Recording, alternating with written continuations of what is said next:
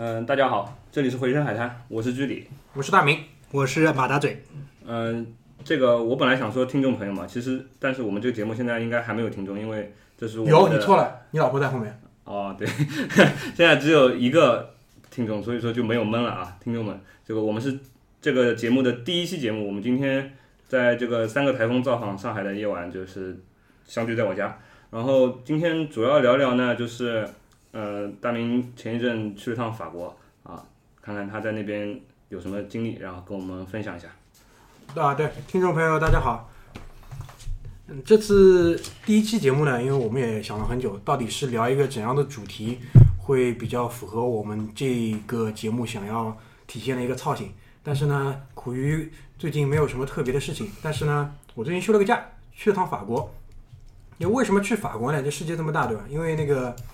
有一天女朋友说想休假，然后他说完这句话的大概四十八小时不到，他已经把机票什么都订好了，所以呢，就是我们就去了法国。就是你你们出去旅游是他订机票了？是这样，因为他从事那个审计行业，所以假期指不定，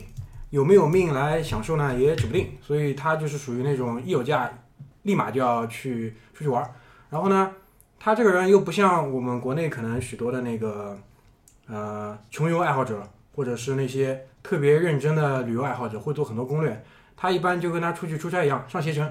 然后携程上有个比如说价钱合适、目的地没有偏得太远的一个套餐，他直接会拍下来。然后因为携程上我是他的一个那个备注的好友，就我的哦，护照号、我的那个身份证号全在上面，他只要勾一下我的名字，这事儿就算完了。所以呢，我们就去了法国。然后还有一个想跟大家先介绍一下，就是我去了法国哪些地方，因为这个套餐呢，它是包含了来回的机票，还有就是那个酒店。那酒店呢，只有三个城市可以选，哪三个城市呢？是尼斯，南法的尼斯，然后呢是中部靠南一点点的里昂，还有就是首都巴黎。所以呢，我选择酒店的这个范围很小，就注定了就是我去法国主线就是尼斯、里昂、巴黎，然后回来。那这次去法国坐的呢是那个俄罗斯航空的一个一个一个一个航班，然后呢我们是要在那个莫斯科转机。大致的一个行程是这样，我先跟大家介绍一下。那个是我们先从上海到莫斯科，然后莫斯科是飞到尼斯，从尼斯到里昂，里昂再到巴黎，从巴黎回上海，大概这样一个行程。那多少天？哎呦，这个回来其实很多人问我多少天，我真没算过，但差不多是两个十一二天，两个礼拜差不多。两个礼拜不到。对，嗯、为什么连去了多少天都记不清呢？因为是这样，因为去之前也挺忙，所以这次出去，我可以这么说，我们只做了一个城市到城市之间的一个攻略，就是说我负责把它从一个城市送到另外一个城市，但是、就是去了这个城市玩点啥，其实他也是没空去准备了，就是到了那边再说，再说不急再说，就是这样一个非常非常，其实是一个挺不负责任的，我感觉一个旅游，因为你知道，因为去一次法国两个人也挺贵的。呃，这一次机票加酒店两个人差不多，呃，再加上签证吧，大概已经两万七了，大致上是这样一个尺寸，好吧第一期节目呢，那个哦是这样，跟大家先介绍一下，因为我们做节目旅游可能不是很负责，但做节目还是挺靠谱的，就是我们已经列了一个大纲，就把我们想聊的一些话题啊，都一条一条列出来了。就是我昨天在做这个事情的时候，当我列完，呃，南法。那个蔚蓝海岸内海岸线上的几个城市的时候，发觉节目的时间可能已经超出了我们想要做的可能一个半小时一期的这么一个量，所以第一期我们会主要的来聊就是南法蔚蓝海岸线上的那几个城市，第二期会着重的聊一聊里昂和巴黎，特别是巴黎，对吧？因为这个城市，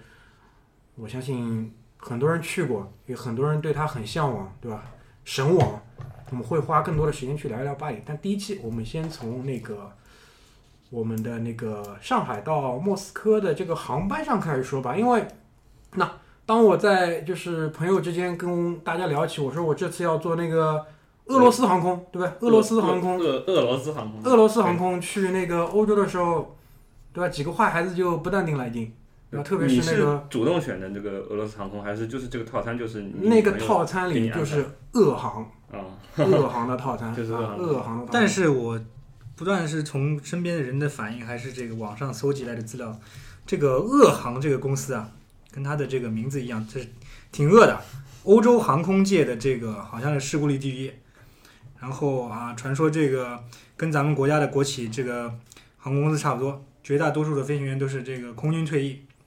然后俄国人的操性你也懂，这个飞机是直上直下，传说他们他们曾经吧，他们的这个乘客在这个机长降落之后是要集体鼓掌的。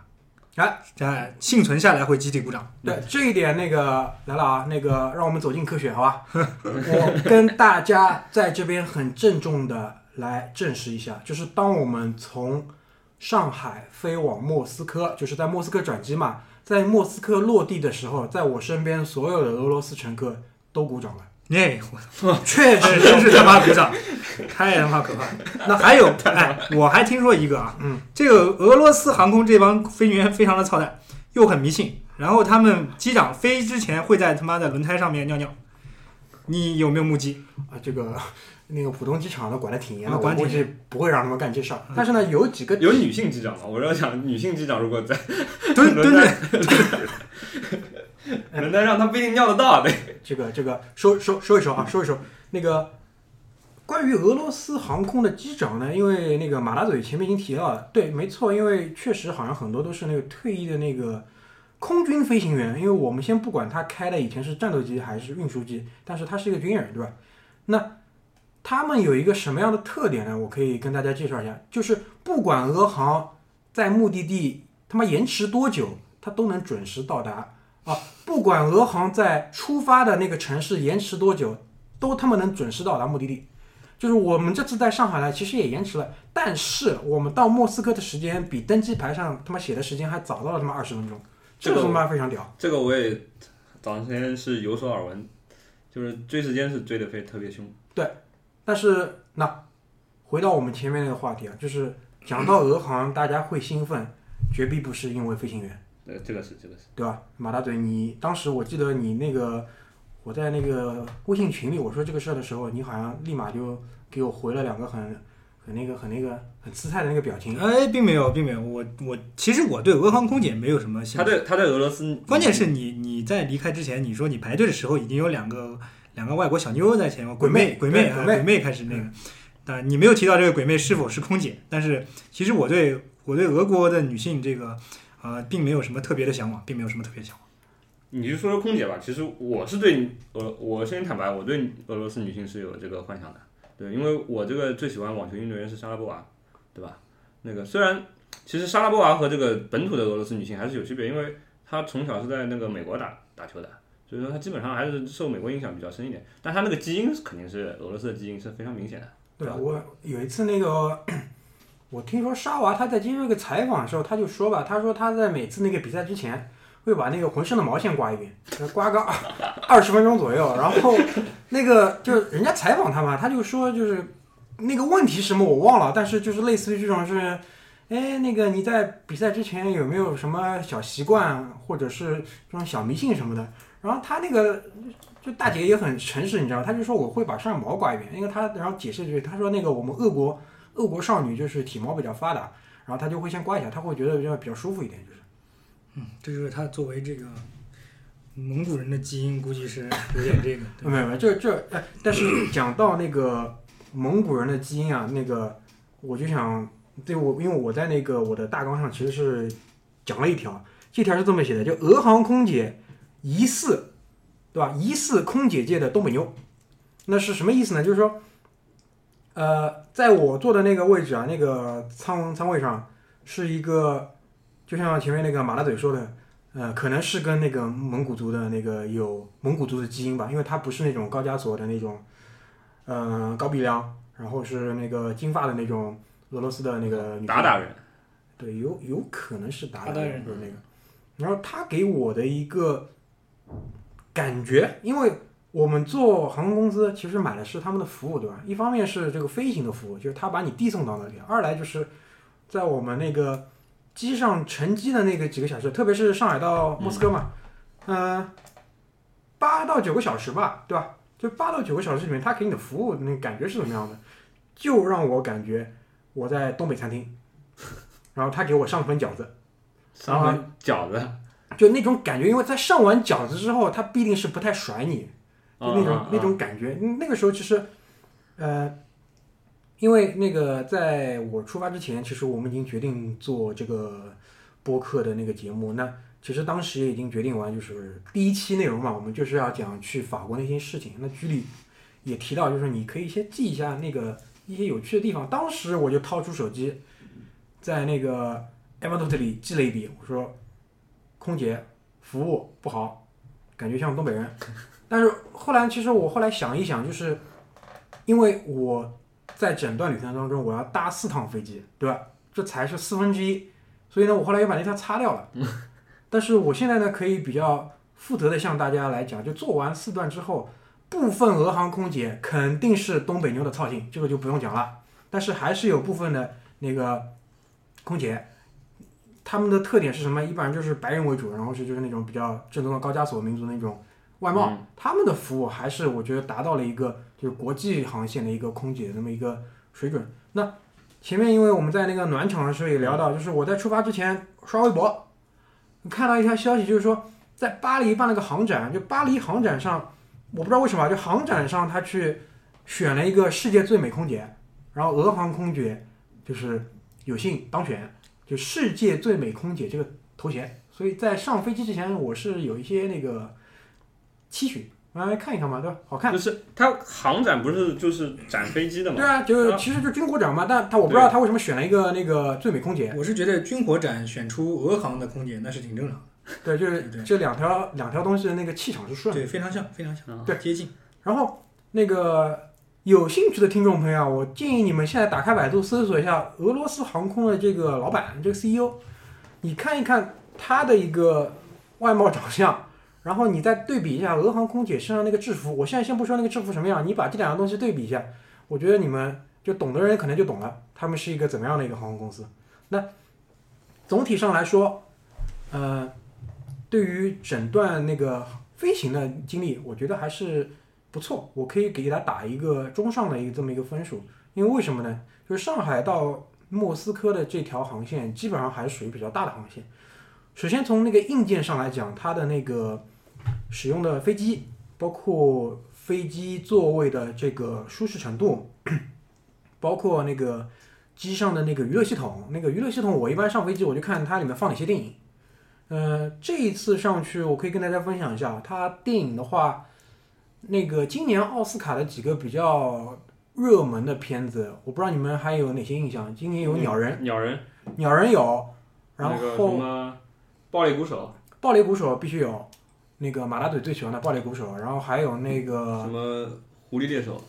狐狸猎手没有，因为可能奥斯卡奥斯卡没拿奖，没拿奖。没没。但今年那个奥斯卡还有个拿奖的那个，呃，少年时代，哦，就那个对就特别无聊的那个片子，对，有那那片子我感觉蛮适合，蛮适合。很适合，为什么？就飞机上那个催眠嘛，对吧？嗯这个还是蛮适合的。然后，像因为这是奥斯卡得奖的一个，它有一个等于说是专题嘛。因为剩下的话，像比如说那个那个《星际穿越》，啊还有那个几个最近比较大的几个娱乐片上面都有，所以电影还是比较新。我觉得这个看得出是就是一直在更新。然后它那个跟其他航空不一样，我感觉啊，它还有一个美剧，它里面专门有个美剧的专栏。然后这里面有哪些美剧呢？呃，那个《权力的游戏》，因为现在出到第五季吧，应该对吧？第五季是最新的，因为我去的时候等于还是刚出完，所以上面的话有第三、第四季，然后还有那个侦探的第一季，啊，还有侦探，对这个是我觉得哎这逼格挺高，啊逼格逼格上去了。逼格挺高，所以整套那个呃飞行下来，我其实感觉还不错。但是 呃，关于飞行呢，就到了莫斯科机场之后，有一点我觉得挺挺让我惊讶的，我想跟所有的那个观众分享一下，包括我有没有跟在座两位那个那个那个那个莫斯科机场，对莫斯科机场它是叫什么？没好停，来，你俩先默读五五秒钟，然后大家我对这个东西第一印象就是梅德韦杰夫国际机场。我想说这小子已经可以嚣张到这个地步了，人还活着就开始以自己名字命命名机场。首先第一点啊，谢梅，哎呦，我来，因为这个我已经练过了啊嗯，它叫谢列梅杰沃，谢列梅杰沃国际机场这什么？就是一群人的那个名字的第一个字吗。啊，不是不是，那肯定是一个人，是一个人。然后我觉得是一个姓谢的谢天笑。哎哎，不是不是不是，谢列梅杰沃国际机场。然后这个机场，那个我到莫斯科的时候是清晨的四点钟，那个时候那个俄罗斯太阳已经太阳已经那个出来了，然后四点多机场所有的免税店全部开始营业。四点多啊？四点钟特别敬业，就是外面太阳刚刚升起来，他这边免税店通通开门。对，然后呢，这是第一点，我觉得特别惊讶，因为我觉得去其他地方可能四点钟，你这别说个哥，你别说，这个我在澳洲也是，澳洲就是也是我来回来的时候，早上大概五点五点钟左右吧，天还没亮，但是到那儿的时候，那免税店，反正呃卖大多数是没有开，但是你得看卖那个食品和卖这个化妆品的，这是肯定已经打已经开门了，而且这里面的服务小姐基本上全部都是中国人，都是华人，对。这个卖食品和那个化妆品的开的早的还是有啊，但是他全部开门的，我觉得这个俄罗斯人还是行业标杆一点。呃，可能全部开门有点夸张，但是啊百分之九十以上开门了。就是就算没开门呢，你已经看到那边的人在什么，就是收拾卷帘门了嘛，已经啊准备开始开始干干活了。那这是我觉得第一个我是比较惊讶的地方。第二个是什么呢？就是，呃，咱一般去看免税店，什么东西最多？化妆品、烟酒，烟酒，对他那边是什么呢？就是酒第一位，我感觉就货架上全是酒，各种各样的酒，各种各样的烈酒。那我觉得有酒，我觉得那得有烟吧，一条烟都没看到。那后来我就觉得奇怪，我就拉了个小伙子，因为为什么觉得奇怪？就是他有些货架上啊，它是标了那个英文，就烟草 tobacco 标上去了。就这个货架以前肯定是放香烟的，但现在都没了。那我就拉了个小伙，我就问了，我说那个 cigarette 卷烟呢？卷烟都去哪儿了？他说你要吗？我其实也不要，我就想看看。然后他就把我拉到一边，他拉开像大橱，嗯橱里面全有，然后塞给我一张纸，就价目表，上面全俄文，有些是英文，那英文我也看不出是什么牌子，除了那个万宝路，哦，啊我知道这是万宝路，那我一下子我也没兴趣了。那但是我就问了他一句，我说这个那个现在我说那个不不陈列了，他说不陈列了，咱们现在禁烟。哦，他们就俄国人也搞禁烟了。全国禁烟，就禁到什么程度？我后来在机场里看了一眼，我就第一个呢，就是他到处会贴一些禁烟的标语，这个很常见，对吧？但是有几个机场里的单位啊，哦、就补充一下，因为这个谢列梅捷沃国际机场它是有那个很多个航站楼，然后我这次呢基本上是在 E 跟 F 两个航站楼，那你就可以看得出来 A B C D E F 它有好多个航站楼。我大概走了一走，就把所有的航站楼都走了一遍，因为我那个，哎，你去过他们那个吸烟室吗？哎，我就是想说吸烟室估计是没有吸烟室。有吸烟室，就是哎，你说吸烟室之前，我先说一下我去那个马来西亚那个国际机场那个吉隆坡国际机场那个吸烟室的经历。嗯就是我前两天不是去巴厘岛嘛，然后嗯吉隆坡国际机场转机然后我跟我同行一个朋友抽烟，我不抽烟的，然后在那个国际上面就找吸烟室，嗯，它不是每个楼层都有，嗯，然后找了两层。找到了，然后问了那个 reception，然后说你吸烟室哪？然后在那儿转转个弯，然后就转转过所有的免税店，到那个后面一个像厕所快到厕所的那个小角落里面有个吸烟室，然后那个玻璃是灰色的，啊，然后我早上六点多到的啊，然后一推门进去，里面是几个警察那种保安，然后还有几个那种空姐在里面抽烟，然后我就感觉嘛，你其实不带烟也行，你就在那儿吸 就可以了，哇，就看不清楚你，大概我就跟你这个半米的距离就看不清楚你长什么样了已经。不是我我问你啊，那个你说灰色的那个，它是玻璃是灰色的，还是本来是透明的，里面玻璃应该还是擦干净了。啊？就是里面的烟从外面看进去，就是看不见里面，烟雾缭绕，就是你打 CS 你知道吧？操丢了一个烟雾弹。烟雾弹那种感觉，你知道吧？那啊，那个你接着说，你接着说。回答那个具体的问题啊，吸烟室有，为什么会觉得有？因为那些吸烟室是很明显，就之前在造这个机场的时候，肯定是预留它的位置的，因为嗯你每走大概一会儿吧，你就可以看到一个玻璃盒子，然后呢，里面有一些这种弹香烟屁股的这么一个位置，而且这些玻璃盒子呢位置都特别不错，就什么意思？它是嗯一面是对着那个那个候机楼，另外一面就窗外啊，直接是可以看飞机起降的。就这一点是我觉得跟很多那个做吸烟室的那个机场不一样，它就是把整个机场比较好的一个，啊，一般都是视角那种 VIP lounge 才是厕所旁边对它几乎每个都是这样，就是因为从我的感觉，战斗民族这个烟酒，我觉得太正常了，这个就是香烟应该就是不离嘴，所以他把这个好的位置嗯留给了那个吸烟室，我觉得是这个体现了对烟民的一个对吧尊重吧。人文关怀。人文关怀。这个同样还有哪个机场我去过？成田就东呃东京的那个成田机场也是，嗯他把最好的那个风景留给了吸烟室，但是现在那些吸烟室就通通是人去楼空的样子，然后上面贴了几个特别大的禁烟标志，然后下面呢，它一个小的 A4 纸就给你打印说了，现在再给吸烟抓住了就罚一千五百卢布，一千五百卢布现在是多少人民币？一千五百卢布，哎我真没算过，但是我多不多？不多不多，因为有，比如说我们在上海乱停车罚的多吗？呃，我就这么跟你说，我在俄国吃了顿早餐，两个人大概吃了五六百卢布吧，最多了。因为我我我我手欠，我去拿那个欧元哦换了点卢布，因为我觉得没看过卢布嘛，嗯，我就换了点卢布，然后拿了那个正好自动售货机买了点饮料，然后顺便吃点早饭，然后。你想两个人五六百，三顿早饭钱，那当然早饭他吃的就是一般的就是那种哦简餐，就是三四顿简餐的钱，其实贵也不贵，我觉得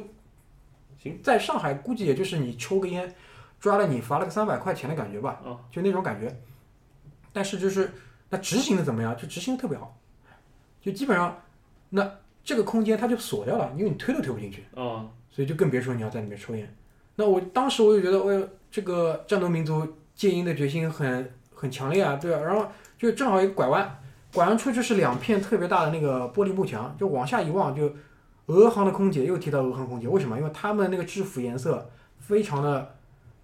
好认，就看到大概一群俄航的空姐跟那个他们的那个战斗机飞行员在下面聚众抽烟，大概十几二十个人吧。就我觉得那个可能还是就是民众还是挺喜欢香烟这个东西的，就大概就是对这样一个体验。那呃，咱们大纲上第一条，我觉得就差不多了。那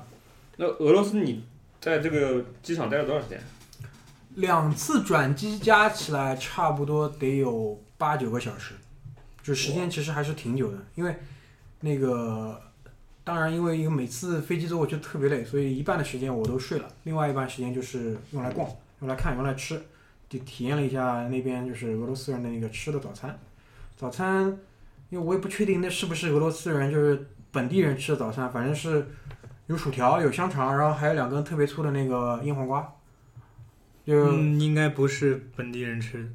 就我感觉有点像这种德国人吃的那种感觉。嗯，有点像，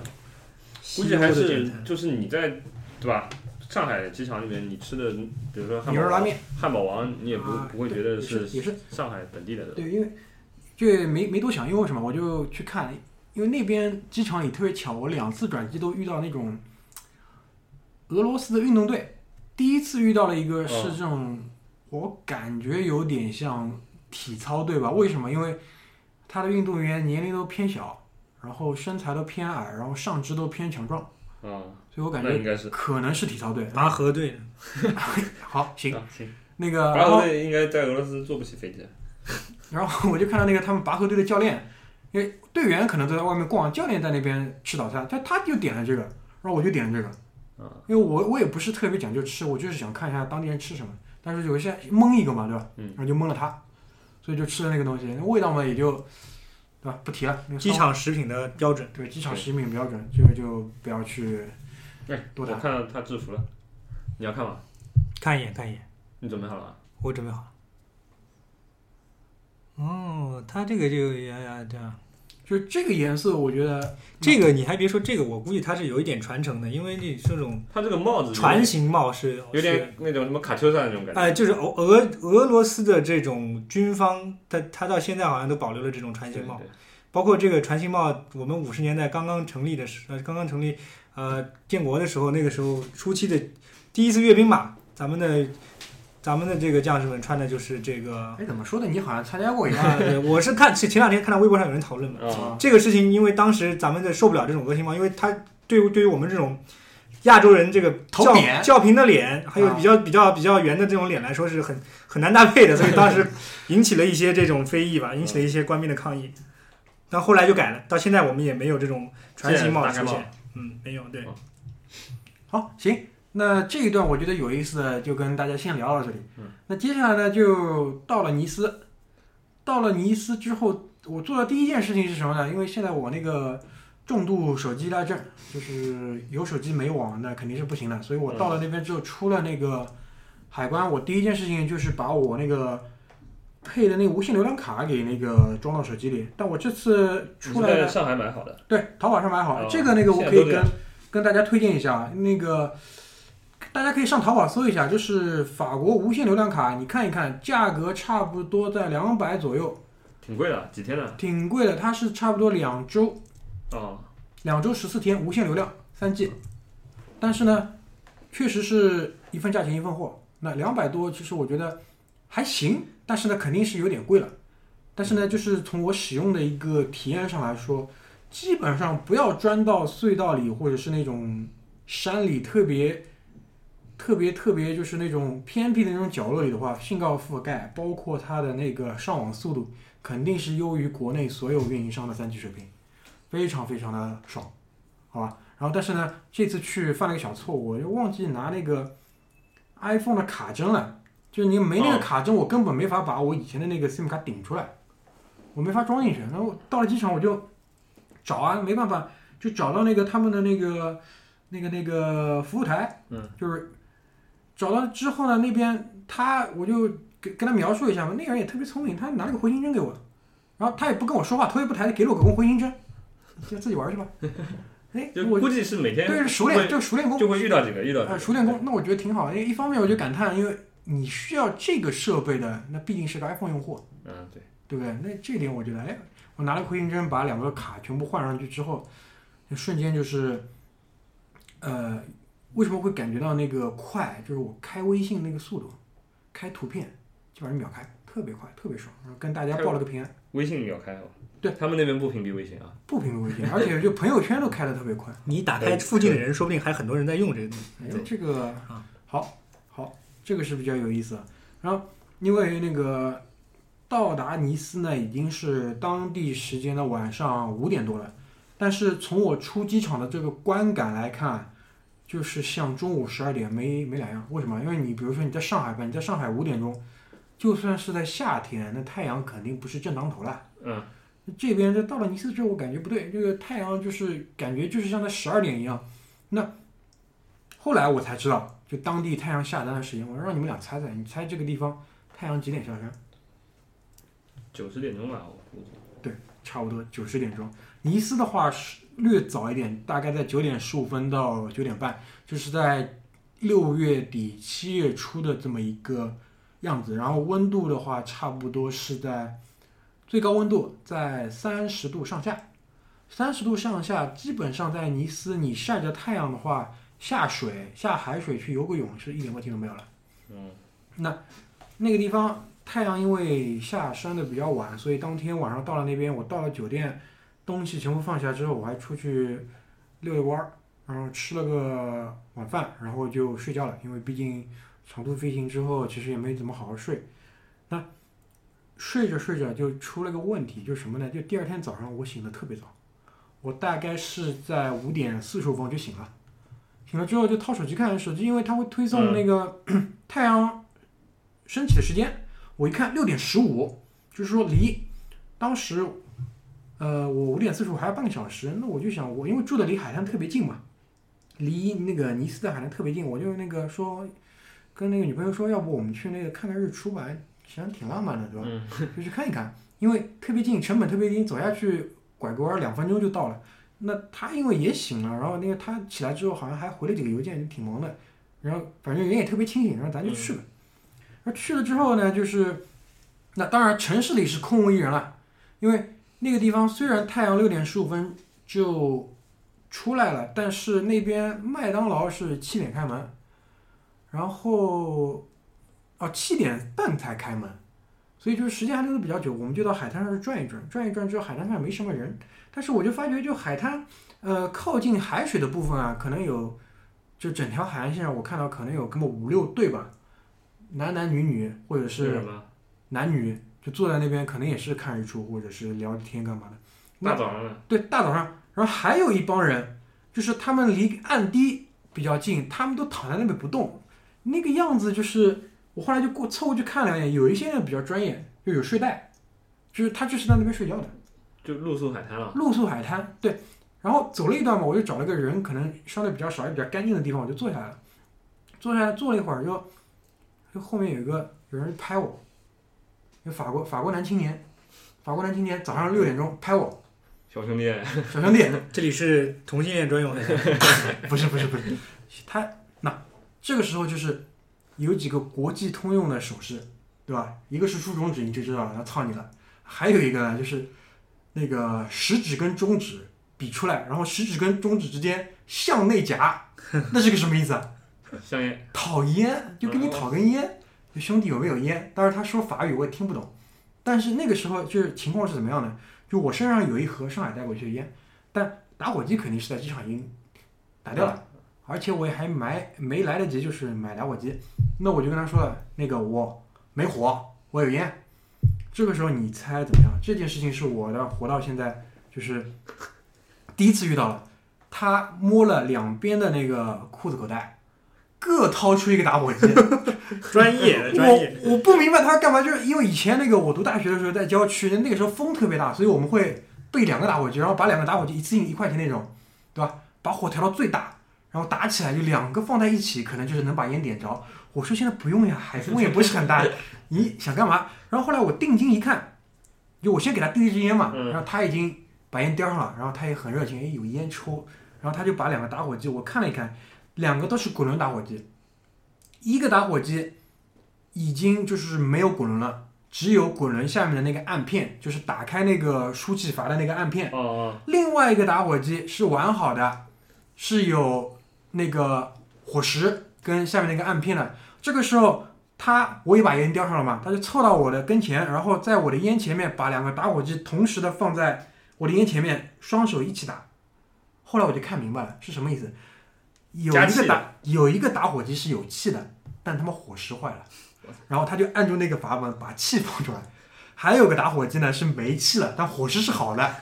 就是双开左右手合击，特别熟练，一次性把火打出来。就感就是他是一个环保分子，环保主义者，环保主义者。我们再回回顾一下整个画面啊，这哥们儿我后来看了看，他跟他兄弟两个人也是露宿海滩，他兄弟条件比较好一点，手上有个瓶子在喝东西，我不确定里面是水还是酒啊，反正两个人一起，他呢就是没烟，他兄弟有根烟，然后呢他就过来那个想借根烟抽，那我就给他，然后看他特可怜，我就多多就抓了一把，大概四五根一起给他，嗯，就那种，然后他看我的那个眼神，你知道吧？就是东方来的，不是不是不是那种眼神，不是就是那，因为我我不确定他是不是以前遇到过类似的事情，我感觉应该遇到过，但是可能没有一次性人家给他那么多。那种眼神就是那种就是国际主义精神，就是以前那个马大嘴特别喜欢讲的那个国际主义精神，就那种意思。然后，嗯那因为人家也很有礼貌嘛，对吧？然后就是法语跟我说谢谢，然后因为他看到我跟我女朋友两个人坐着也不打搅我们，然后他就回去了，然后就跟他朋友两个人坐在海滩靠后一点的位置，然后也对着西。人家傻逼给我那么多烟，你看，哎，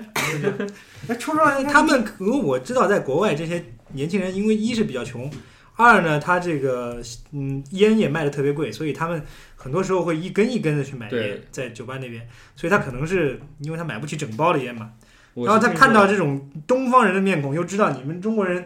烟带的多，对，烟带的多，喜欢散烟，嗯喜欢哎喜欢有这个礼貌，对啊他就礼仪之邦，嗯，对，就像他妈的那个时候啊，郑和下西洋带着去整船的礼物，就一边去散，就这个东西，就这个意思。对，就是我听说他那个在英国读书的那些小伙子跟我们分享，就是那个他们买不起烟嘛，就是看谁买了一整盒烟，就上去说你卖我一根，就那种。一根根买。你说到抽烟，我今天还跟我同事聊起一个事儿，说我有一个同同学是初中同学，后来去了英国去留学，读了两年硕士，然后他读两个学位。他说他第一年是抽烟，第二年戒了。我说你哎，怎么怎么会这样呢？他说你，因为我认他的时候，他抽烟抽的挺凶嘛。他说他妈的，这个我有一次在外头抽烟啊，因为我们那个在苏格兰嘛，苏格兰挺冷，然后他妈打完工送完外卖，在人家门口点起一根烟，然后就在那儿嗦嗦嗦蹲在那儿抽。那中国人样你也知道，那挺有点猥，长得也挺挺猥琐的，然后在那儿嗦一边发抖，然后就就就有就有就有这个就有这个年轻人上来就跟他聊天，他说就是聊一些这个关于这个人生啊的话题，关于未来的话题，聊这些。哎，他第一次这样，他觉得哎这这人挺好，我在这个威尼斯远方还有这种不认识的人跟我打这种套这种近乎。哎，他后来又被人家问，好像是问了大概两三次，就就是看他这个样子就问了两三次，因为他抽烟的样子也比较猥琐。长得也比较猥琐，抽烟的那个样子，就他后来才鼓起勇气去说，为什么我抽烟的时候，你们总是来这个，来向我这个探寻我，探寻我。他说，年轻人这个日子不容易，的确是这样的，因为现在这个知道可能经济状况不好，但是不能放弃自己，不能吸毒，然 后又把他当成吸毒的这种人，你知道？他说这个太可怕了，这个我操，说房间里租的又不让抽，在外头也他妈被人当成吸毒的，算了，我戒了吧，就这样就戒了，就把烟给戒了，你知道吗？非常非常好玩。对，因为现在那个欧洲啊，那烟挺贵的。因为我在国内带去的那包烟抽完了之后，那个我在当地买了一包烟，就就我其实到了那边之后嘛，到了那个烟纸店，我就跟老板说，我说你们当地人抽什么？然后他就是指了指了一包烟，我说那给我来一包吧。后来我抽了一抽，那个烟其实很刺，真的挺刺的，就是基本上，呃，北方我不熟，上海这边的话，基本上比。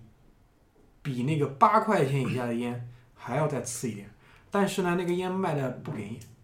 就基本上那那肯定嘛，你换成人民币肯定是不便宜。所以那边我看他们抽烟，一本上也就几个牌子，一个是那个万宝路，还有一个是骆驼。但是你知道骆驼这个烟，还是比较差的，就因为它比较出名，就是因为它那个供美军用嘛，就是士兵抽的烟，这也是相对比较次的一个烟。然后还有一点呢，就是因为。说到烟了，就顺便提一句，因为你那个居里和马大嘴知道我那个去年吧，我搞了根电子烟。啊，对，还记得吗？那个东西。Viper，Viper，现在有一个新词，就叫那个你抽电子烟叫那个叫 Viper。Viper 啊，就是形容这类人，对不对？嗯，就是你这个动作就叫 Viper。就是那边那个，我倒是觉得，就是我在马路上看到抽电子烟的人的比例吧，个数吧。嗯，可能只比抽那个传统的那个卷烟低一点点，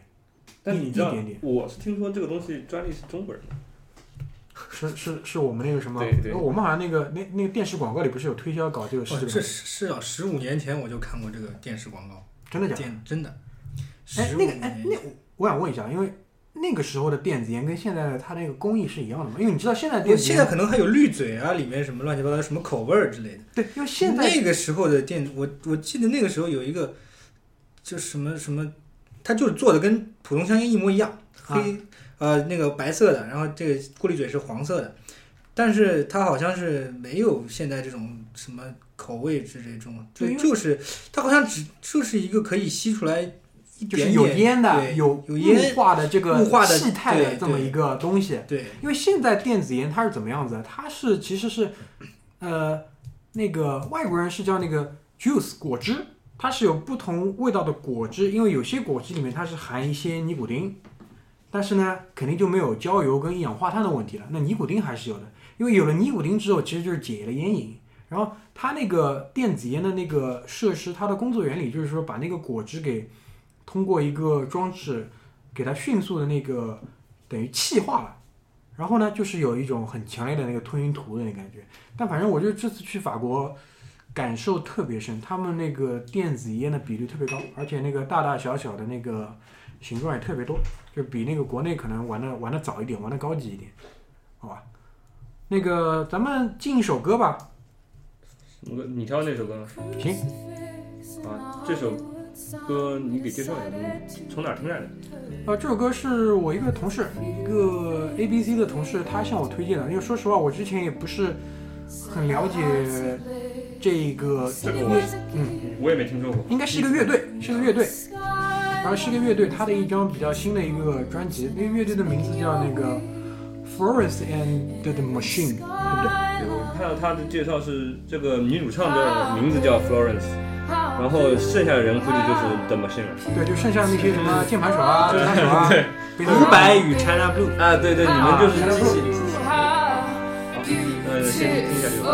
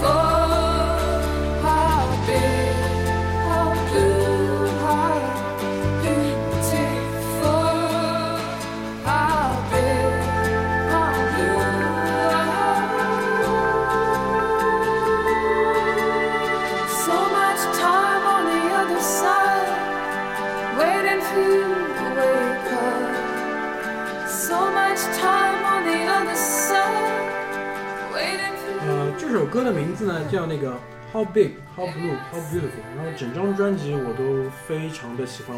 推荐大家可以去听一下，好吧？那接下来呢，那个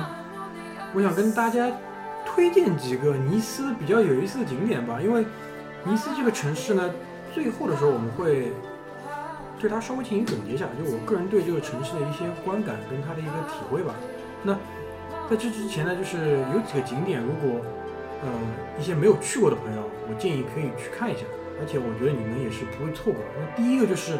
尼斯这个城市之所以可以在全世界出名的一个原因吧，它有一条那个三点五公里长的一个海岸线，非常非常的平直，就基本上是没有什么太大的转弯。什么意思？就是说你站在头是可以看到尾的，然后这条海岸线直接就是面对着地中海，因为尼斯这个城市在法国的南面嘛，就等于是地中海的北岸。那这条海岸线有几个特点？那第一个就是说，它的海水是非常的不错，也很蓝，是地中海的海水。那它的那个海滩，它是由一块一块差不多半个拳头大小的那个柔软石吧，有些大的柔软石就是一个拳头这么大的柔软石组成的。就这个海滩上就是鹅卵石的海，滩，鹅卵石沙滩，呃，不是沙滩，是海滩，对，它就没有沙，没有沙子，没沙，鹅卵石，全是鹅卵石，但它是人工的吗？不是，就是天然的，哦，就是这样。因为大家都知道，你踩在这个上面，这个感觉肯定是不好。你像，因为有些小区不是会搞一条什么健身步道，嗯，这个健身步道上用的是比较小的鹅卵石，说实话已经挺难受了。它那个大的鹅卵石其实是更加难受，因为那边呢，但是我觉得就是那个法国人民，包括那个过来旅游的人也不建议，因为确实海水挺漂亮，而且温度也比较好。前面也提到了，早上六点钟太阳出来，一直到晚上九点钟，那日照充足嘛，所以一般你看海滩上，大家就铺一张那个大毯子，然后一般就是躺在上面晒。那我自己也试了一下，铺一张毯子躺在上面，其实是挺难受的。呃，某几个就是比如说那个腰跟肩胛骨的位置吧，你肯定要挑一块相对没有那么尖锐的那个石头，就调整一下位置，嗯，可能会躺得比较舒服一点。那这条海滩上呢，就是一条那个步道，这条步道我倒是觉得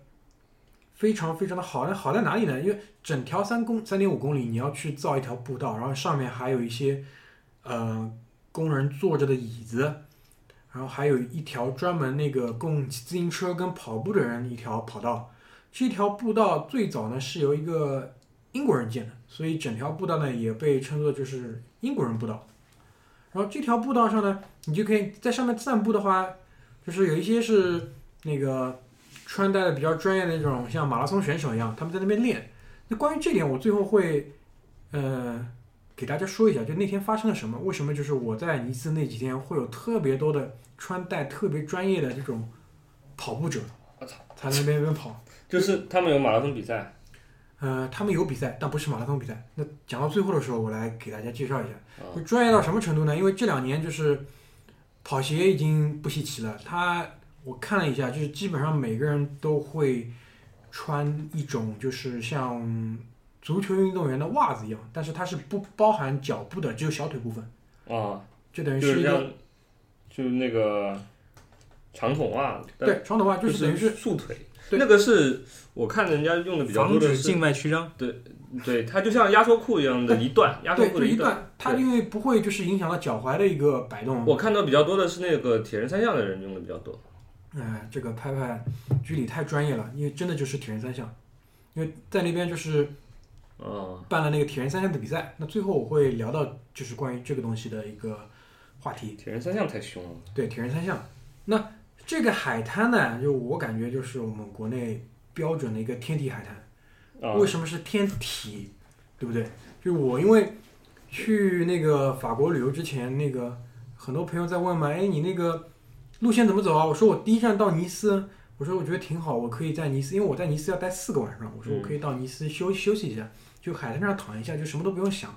然后他们就去过尼斯的一些朋友就非常正经严肃的告诉我，这是不可能的。那我就问他为什么呀？我说他们都说这是不可能的，因为海滩上女人都不穿衣服。那你在那边你怎么可能好好休息啊？你怎么可能躺在那边好好休息？不可能，他们就是一致认为不可能。那那天到了那边之后，那是不是这样呢？真的是，就那边基本上分成这么几派人，一派人就是那个裸晒，裸女裸晒，裸晒的裸女，我总结了一下，有一个习惯，就是他们的那个毯子啊，面积特别大。就嗯感觉就是因为，比如说我们去，我跟我女朋友带两条那个酒店的毯子，嗯那一条毯子躺一个人差不多吧，他那条毯子躺个五六个人没什么问题。我不知道他是在邀请别人还是什么意思，反正就是在那炕，就是他那条毯子特别大，然后呢，尼斯这个地方呢有好，我因为前面提到它是鹅卵石沙啊那个海滩，他就拿了几块特别大的鹅卵石把四个角给镇住，然后他就往正当中一躺，大字大字形往当中一躺，就裸晒赤身裸体，还要大字形，那挺挺吓人的。啊那呃，吸收日月精华有可能是对。就是第一类人，就是第一类人。第二类就熊孩子，就熊孩子到处跑，就上蹿下跳，因为那个海滩上石头嘛，就拿石头往那个水地中海里砸，啊，可以砸一下午，不带歇的。然后第三类人，嗯，统称游客吧，就游客像我们这种，就是可能也不是太能晒，不太精晒，就是稍微晒个可能一个小时左右就撤了。还有一一类人，我觉得挺奇怪，就中国人，就那边中国人特别好认，怎么认？你去看海滩上就是裹得特别严实的女人，八九不离十是中国人。然后他们一般是什么样子呢？就是长裤，然后那个可能是一件这种什么户外运动的那种呃外套，然后呢，运动外套戴大太阳眼镜、大太阳眼镜、大太阳帽，大帽衫、还得帽子，打把伞。旁边还有一个男的拿个单反，对了，我操，旁边必有一个男人，这个男人就长什么样我说不准，什么样都有。我跟你说。什么样都有，但是必拿一个单反。然后我跟你说，还有一个特征就是沿着海滩一路走，不回头，就不停，你知道吗？然后沿着海滩走走走，突然停下来，然后脚沾到水里面，像下过海了，然后说给我拍张照啊，然后男的咔咔咔咔咔咔，然后差不多就走，接着走，然后就沿着海滩继续走，就是基本上不在任何地方多做停留。对，这边呢，就在尼斯那个海滩上是这样的，我我我也遇到了这样几对，就是中国情侣吧，应该是，就他们其实看得出有几对是想坐下来的，但可能来的比较晚，就没有办法坐了。为什么呢？就是他们很明显，他们不想坐在裸女旁边，他啊，们不想坐在裸女旁边。然后呢，你男的想，可能女的不想。那这个就对吧？男的不敢表现出自己想。对，那，首先裸女旁边不能坐，那你已经划掉了一个区了。那靠海太近的地方没法坐，这海浪打上来了不合适。因为像我们这种就穿个游泳裤那也无所谓，对不对？但他们那样就穿的挺厚的，而且是穿着鞋，你知道吧？嗯，不合适。那离得海滩太远了，因为你们有经验都可能会知道，离海滩比较远的那个地方可能有点脏，啊对，那边可能有点山屁股，有点什么空酒瓶子之类的东西，所以他也不想往那儿坐。那见缝插针这个就很难，就是有些地方嘛稍微挤了点，那有些地方嘛离裸女又太近，就坐不下来，就挺尴尬的。就后来还好，就是有一有一有一家子人，大概五六个人，带小孩大概五六个人走了，然后那两个人才那个在那边安营扎寨。那那男的嘛就是开始欣赏那个照片里的照片，啊其女的嘛就在飘裸女，其实在飘裸女，那这个不好说，不好说。女的，我不知道在干什么，但是过了一会儿会儿，肯定就是一个自拍，不停自拍自。拍，他们那个三 G 好嘛？对，三 G 好要自拍，，要自拍。好吧。所以这就是这个海滩，海滩呢，因为是尼斯的一个感觉是城市名片，就这个肯定是到尼斯必去的一个地方，而且海滩边上、海滩旁的那条大道上，就是酒店多、餐馆多，然后赌场多，就 casino 那边赌场挺多。呃他你法国是全境都能看赌场吗？呃，应该不是，哦应该不是，哎，我想问，这天体海滩里面有裸女，有没有裸男？真没有。哇，那这还不是一个标准的天体海滩。我我第一次听说这个天体海滩这个事儿，其实比比比较早，估计是我想是九十年代九十年代初，因为我爸朋友很多嘛，呃，有一名有一名这个叔叔，呃有一个叔叔，他算我半个干爹吧，我他生我的时候我爸不在身边，啊我妈生我的时候我爸不在身边，他在身边，他生我 啊，别说下去了，我感觉这个不太对啊不是我我爸在对面这个有点紧张，他他不敢进医院嘛。啊。这样在外头估计借钱生我的做做我的医药费。然后呢，这个呃，这位这位仁兄他是现在已经仙逝了，但是他这个传奇故事有很多啊、我就就我印象最深就是关于这个天津海滩事，因为那个时候是九十年代初，你知道吗？他也是算这个自己也是比比较骚的一个人，就是也热爱文艺，也热爱这个摄影，然后啊、唱歌跳舞什么都会，然后出国也比较早，那时候玩的比较野。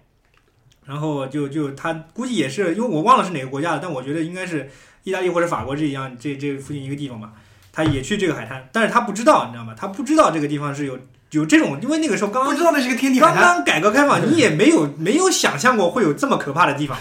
对，人间炼狱对他来说简直是。然后他就是就到那儿去，就比较比较，因为大家就是到那儿就比较喜欢跟他一起去的人，大家就要么出去买东西啊，要么就去去别的地方玩去了。但是那个时候很早，八十年代末九十年代初的时候，就他挺向往大海的。对他想去玩一下。到了那儿之后，他自己穿一个那个这个这个什么乱七八糟颜色的小短裤。那个时候呢，你说你知道我们这种那个时候没有像现在这种像那个长一些的那种游泳裤，那全部都是那种三角的那种很短的那种游泳裤，你知道吗？就跑去了，去去去想去游个泳，因为他也喜欢游泳，也喜欢体育嘛。跑到那一发现，哇，这整个海滩没有一个人穿衣服，全部都一丝不挂，全部都一丝不挂，非常的震撼。我记得那我记得非常，他第一次跟我们讲这个故事的时候，我也觉得非常震撼，怎么会有这么可怕的地方？因为我自己还小，你知道，说他是说的，大家都成年人都嘻嘻哈哈在那笑，就因为大家也没听过，就闻所未闻这事。我当时觉得这到底真的假的？怎么会有这种地方？然后就他就继续讲，穿着三角裤，然后他就感觉，因为他觉得这些人很奇怪，但大家又觉得他很异类，你知道吗？他就他个子也很大，个子也很大，穿条特别小的三角裤，显得非常的不和谐。然后又在又在那海滩上，因为他走了一段，发觉哎，大家不穿衣服就算了，为什么还看我呢？好像我没有穿衣服一样。后来他一想，不对，这个地方一定要入乡随俗，然后他就找了一个小角落，把那个三角裤一脱，脱掉了，然后就传为美谈。每一次见到他，我只要是出来吃饭，都会拿这出来讲。但是他听说他后来反正自己也表示，其实还不如穿那个衣服呢，因为这个你知道，东方人的 size 跟那个不大一样，对对对这些欧美人来说，可能又又又又是一个比较大的冲击吧。大家还是看着他，就觉得非常的惭愧，然后就兜了一圈就走了。到最后还是拿了个毛巾包了一下就走了。对就不了了之了。因为他他把那三角裤丢掉了，你知道吗？他说这个地方大家都不穿衣服，我再这就丢了，你又不可能握在手上，你也没地方塞呀，就丢掉了。对对对对对吧？那拿了个毯子就丢，准备晒一下，后来觉得还是不行，这个就接受不了。然后大家看他的样子也很奇怪，大家都格格不入。你看我，我就奇怪。然后，然后你知道这东方人的这个这个对于这个地就某些部位的毛，它是不做修饰的，不像那种你知道老外那种，哦，咱们也见过对吧青龙？对这种就完全没有，你知道，他就完全没有一点点遮盖。那然后他就觉得哇，怎么会有人在这个地方会有这么多毛？然后就是就很奇怪这种事儿，你就心理阴影了很多年，每次就必讲，就是这个事儿。行你这个是，我觉得那因为这两年可能我们看的也比较多，对不对？就是哪怕我现在跑去看一个天地海滩，也没有太大的一个震撼吧。但是我倒是觉得，就是在海滩上这么好一个阳光，可能海滩不太好，但是海水还是很好的这么一个地方，就是应该也亲近一下的。这个我觉得还是有点怪，穿那么多的话在那边，而且还背个单反，对吧？因为照相怕水，照相机是不能。挺金贵的。不能不能做潜水艇里面用。那呃，天体海滩之后，那个我特别想推荐的一个地方是哪里呢？是那个尼斯的一个城堡公园。这城堡公园在哪里呢？就是尼斯海岸线。如果我们那个从西到东看的话，它就是在这条海岸线东面的一个尽头，就是你看地图，就右手边的尽头，它会有一个圆形的一个小山丘，然后山顶上呢有个城堡公园。这公园呢是那个免费开放的，就是而且山下是有一条那个楼梯，一直往上走，沿着楼梯走，就走到一个十字路口的时候，稍微注意一下，它会有个指示牌，往你的左边走是公墓，往右边走是城堡公园，就是往城堡公园方向上去，你就可以到达那个这个小山小山的一个山顶。那我为什么会比较推崇这个地方呢？有几个点啊，第一点，呃。登高嘛，肯定是望远。就这个地方来看地中海，包括看整条尼斯的这个海滩，都是非常好的一个制高点。这是第一点。第二呢，因为尼斯这个城市其实是一个以第三产业、以旅游为那个经济支柱的这么一个地方，所以呢，就造成这个城市里不管哪个角落，其实都挺嘈杂的。但是在这个山顶的城堡公园上面，倒是有一点点，就是这种非常安静的感觉。那它这个名字叫城堡公园，那势必是有个城堡，对不对？那其实是这样，它是当时呢历史上的一个等于是一个要塞，但目前那个要塞呢，就是墙也没了，顶呢肯定也没了，但是它会有一些地基，就是有些遗址在那边。遗址遗址，对，那些有些遗址在那边。那个公园不大，你可能走一圈十五分钟就差不多。但是在上面呢，会有一个那种小的那个小店，然后他在店外面给你支几个太阳伞，有几个椅子，你在那边休息一下，就是闹中取静的一个地方。我觉得这是一个比较不错的一个景点，而且是免费，过去也挺方便，大家可以去看一下。这个海滩呢，它的那个呃，这个城堡公园的正面是正对着海滩，你走到它的背面啊，就是往另外一边看，就可以看到尼斯的那个港口。的港口上是停着那个游艇，是游艇港口，不是一个大的那个游轮的港口。包括那个，因为尼斯这个这个这个海岸，我估计水深跟那个港口的那个宽度都不是特别好，所以它可能没有像马赛或者是其他的土伦一样成为一个比较好的一个贸易港。嗯，因为这个是地理决定的，也地理决定论嘛。你只要你只有你的港口的那个开口足够大，可以停泊足够大的船，你的那个港外的那个水深足够深，它可以停靠停靠就是足够吨位大的船，你才能有条件成为一个很好的一个海港，成为一个就是贸易港。嗯所以呢，但那边呢停了很多的非常漂亮的游轮，所以这一点我建议大家可以去逛一逛那边游轮的码头，就是呃，游轮这个东西，我觉得大家在港片里可能看到比较多一点，对不对？就是那个现在美国人那个 Instagram 什么到处都是游游艇，对游艇趴，对不对？就是开 party 可能就是游艇上比较方便，嗯就是他们那种游艇，它开到公海里面就不受法律约束了。对啊，就不受法就你想做什么呢？关键是哎对，杀人嘛？难道不？就是那个什么，呃那个发哥发哥的那几个嗯片子，赌赌神赌神那几个片子，不都是说，哎，你这个在公海上了，怎么怎么样？嗯就是他那个游艇呢，就是我看了看，基本上是容纳就是二三十个人可以同时出海的一个比较大的一个游艇，而且就是游艇它的那个外观设计上特特别漂亮，因为这种东西国内不太多，不太多。我们可能会看到哪些游艇会比较多一点，就是嗯、比如说你去个什么千岛湖。啊，它有个小游艇，带了你们五六个人在湖上转一转，那那那个也叫游艇，对不对？还有一种可能比这个略大一点，呃，可能会两层，嗯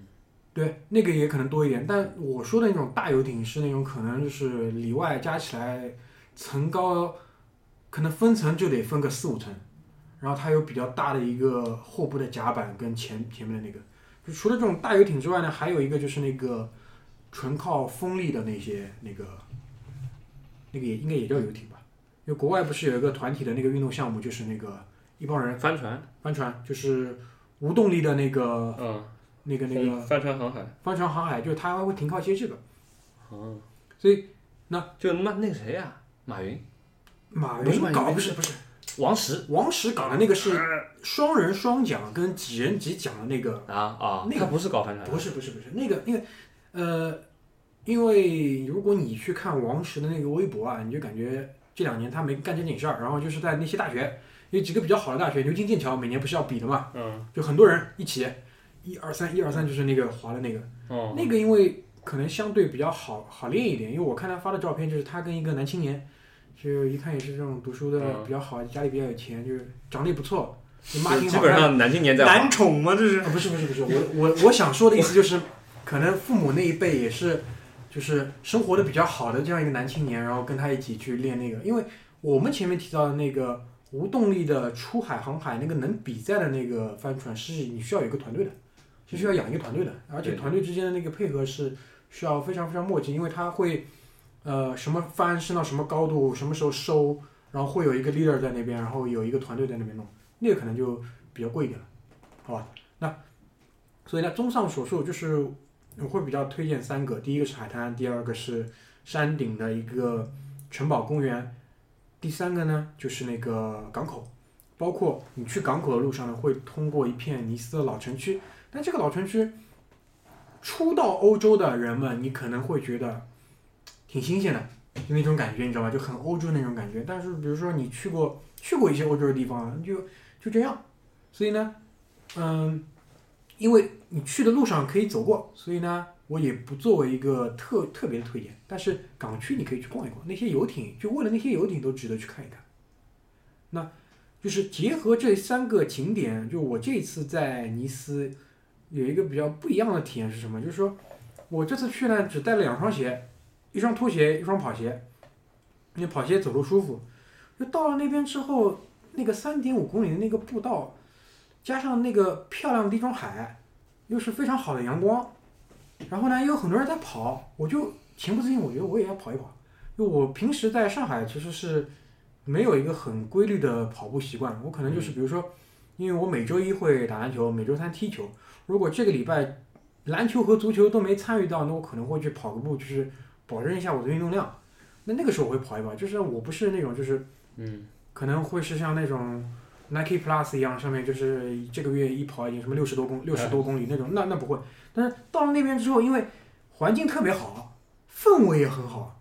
所以我就决定去跑一跑。西方人他是有这种跑步习惯，对而且人家那个是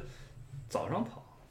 哦，尼斯那边我看了看，就是全天候，早中晚都有跑。就嗯早上跑的呢，我看了看，都是那种晚上不是要去动 stars 吗你说的对，就是具体说的对。为什么？就早上跑的那些人，你去看身材你就知道，一直跑的人。嗯，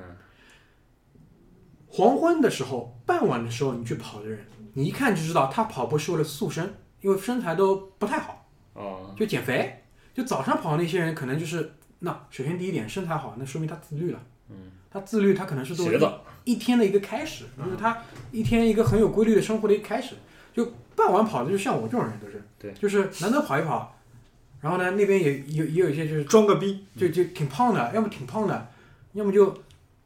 要么就年纪挺大的，就那些人就是可能在傍晚五六点六七点的时候跑一跑。那我在尼斯呢就跑两次，呃，差不多每次都跑了五公里吧。就第一次我就沿着那个我住的那个酒店，因为前一天去了那个老的那个港口，我觉得特别喜欢，所以我就沿着那条路又跑了一遍。但是这次去呢，我是沿着马路跑的，我就没有往老城里跑，我就沿着海岸线跑。沿着海岸线一路跑到老城那个老的港口，再一路兜回来，差不多十五公里。然后第二次，呃，因为待四天嘛，当时隔了一天，然后第二次我觉得第马上第二天马上就要走了，我觉得，诶，要不再去跑一下？于是我就再跑了一次，然后再跑一次的时候呢，就遇到前面那个距离讲的那个话题，就是铁人三项。嗯，我跑第二次的时候，就是所有的那个活动的工作人员就在为这一次，就是二零一五年尼斯的铁人三项赛去做一个准备工作了。因为这个比赛其实国内有时候会有直播，但是不太看。但是它会有一个呃过程是什么呢？就是它会把所有参赛人员的他的那个需要的一些装备啊，他会那个按照你参赛那个标码先把它全部码出来。就他划了一个区域，像一个个晾衣架一样。他说他把你哦，嗯，铁人三项对吧？对铁人三项，就比如说距离你是零零零一号，零零零一号，他你的那个一一包东西，他就挂在那边，然后下面是零零零二号。那个是肯定的，那他当中也有换装备的过程的。对，就包括他自行车，比如说他是挂在那边的嘛，嗯你要呃第一个项目应该是什么？呃，自行车还是跑步的？就你当中，比如说你、嗯呃换自行车的时候，你怕就那个车就在那里，你直接摘下来就可以骑了。嗯，它是肯定是先摆好那个位置的。我记得应该第一个是游泳，啊，对对对。因为你因为你知，道游泳出发，然后出发以后骑自行车，然后最后是跑步。对最后就是他上岸以后，他拐个弯嘛，嗯。那个地方就有一排自行车都架在那边，你每个人都不知道拿的，都知道自己是哪个位置，然后拿好就可以骑了。对，所以因为尼斯我们前面提到有非常好的一个海水，所以第一站跑步那肯定是没问题的。那为什么会就是我单独想把这些就是尼斯这个城市里会举办的一些大型的这种活动拿出来讲一讲？因为尼斯这个城市给我的一个观感是什么？就如果把它比作一个人，比作一个女人的话，她可能是就那种长得不是特别特别好看。因为为什么这么说呢？就是那首先她肯定长得有一点好看。为什么说？因为她那作为一个海滨城市，我们去判断一个海滨城市，第一是气候，嗯，有一些海滨城市可能海也不错，对不对？呃，海滩也不错，但是他妈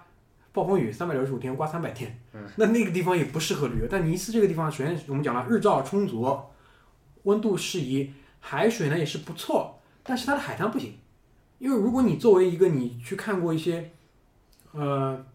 你们有没有去过菲律宾的一些小岛？那些小岛上的就沙子啊，就跟那种一把抓起来，基本上跟白面一样。它那个主要是珊瑚，对，珊瑚，因为尼斯那个地方，它可能是就是冲刷出来的不是珊瑚冲刷，它冲刷出来是石头、礁石嘛。就像我这次去那个巴厘岛，巴厘岛它是火山岛嘛，嗯，它那个沙子都是黑的，嗯就基本上就不是很受，就是受那些带单反的人的那种喜爱，那那拍出来就是这种金属金属风格太厉害了，太太黑金属。对，太黑金属就不好不好不好对。对，那所以就把它比作是一个女人的话，那就可能不是那么漂亮。为什么？因为她可能她的海滩不好，不是那么好。那海滩走在上面脚疼，躺着是浑身疼，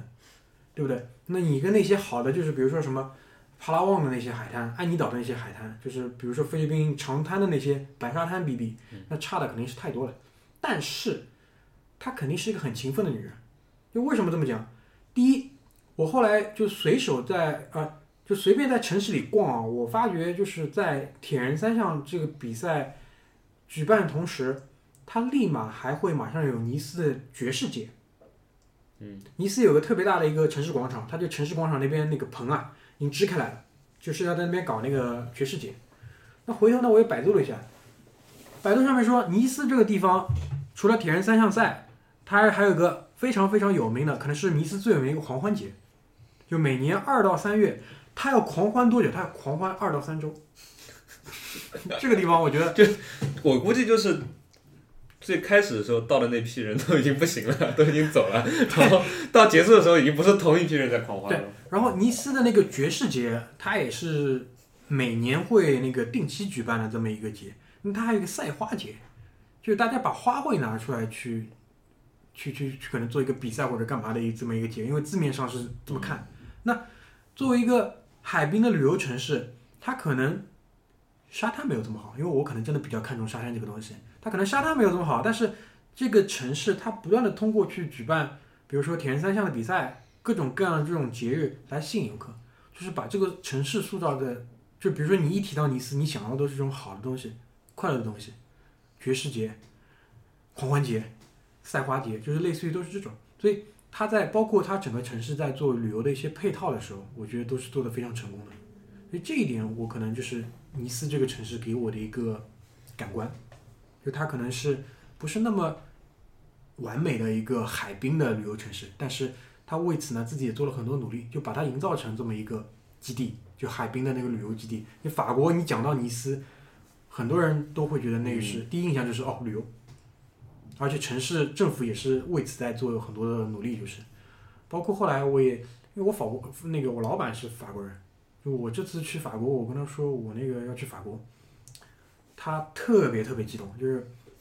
跟我讲的特别多。法国人都热传，对法法国人哎、可能可能都这样。啊，你要去法国啊？哎呦，你怎么 跟我说你要去法国？嗯，然后就说，哎呀，正好给你错开了，就那嗯就就那这个不说，但是他就提了几点。第一点就尼斯，哦，这个那个我们都去那儿。那至少他是这么说，其他法国人我也不认识，我也不好不好那个去验证。但是他说法国人呢度假都会都喜欢去法国。那法国人我觉得跟美国人可能也有一个共性，就是他们可能不太关心他们以外的世界，有有一点这种感觉啊，就是他们度假都喜欢去法国，因为不出国嘛，方便嘛，法国什么都有嘛。去尼斯去尼斯，嗯，很方便。第二呢，就是说，他说晚上别出去。那我后来理解他什么意思了，因为你想这个地方晚上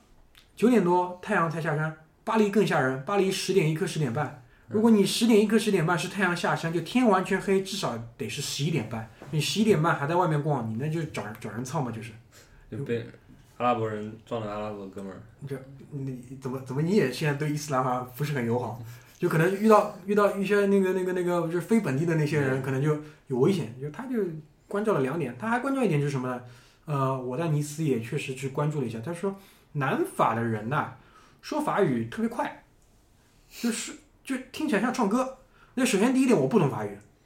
就是他讲法语跟南法的人讲法语，我我可以感觉到一个比较直观的一个区别，就是南法人讲的更快。但是到了马赛，因为马赛也是南法，就到了马赛之后，我就感觉真的真他妈像唱歌。因为为什么？就是语音语调起伏比较大，就真的像唱歌一样，就是就就是是你在那边跟他们说的英语，他们听得懂啊？呃是这样，因为很多可能就是没去法国的人都会被身边那些去过法国人就是提点，嗯，就法国人呢会讲英语，但他们坏，不跟你讲。就我这次看下来是这样的，就法国人呢对法语的这个自豪啊跟骄傲的这种感觉是溢于言表。就是我这边给大家做个推荐吧，就是到了那边怎么样一个起手式，可能会接下来的谈话会比较顺利一点。就首先你得用法语打招呼。啊，你必须得用法语打招呼，你上来就跟他妈 hello good morning，嗯，不行，哦肯定不行。就是你以为我什么地方啊？你他妈来了我东北，你他妈直接跟我讲上海话，怎么回事啊你？就这种感觉，知道？你上来不管你会不会讲法语，你先给他 bonjour 一下啊，bonjour，，bonjour 一下然后就 excuse me 了，，bonjour 一下。如果你这个人讲究一点的话，你可能先 how are you 一下。嗯，How are you 呢？就是高帮萨哇，就跟他跟他 How are you 一下，然后他肯定会跟你那个一下，后来后后面有一句你反正去学一学，前三前三板三板斧给他套上去，之后如果你再考究一点，我看了很多攻略上就是有一句话，就说你会不会讲英语，你把这个他妈翻成法语讲给他听，这个时候他已经进入了一个非常开放的一个姿态了。啊，这个时候就是你有一个铺垫，你打开他的心扉了，对你有个定位，就是没有就很尊重你，我到了你的地方，我尊重你，嗯，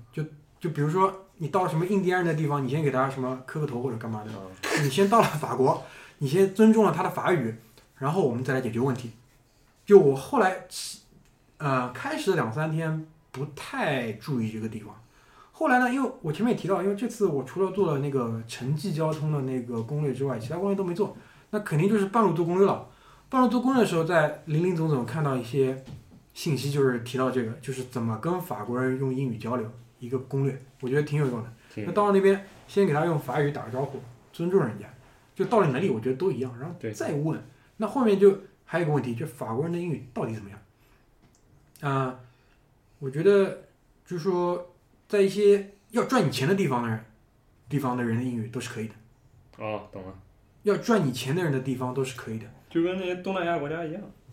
差不多，就是差不多，你在酒店里面说英语肯定行，然后没问题。到了那个餐厅，没问题。呃，对对对，然后到了路边了，你跟那些莫名其妙的人打招呼，你就不行。对，那我有一次就是路边遇到两个环卫工人，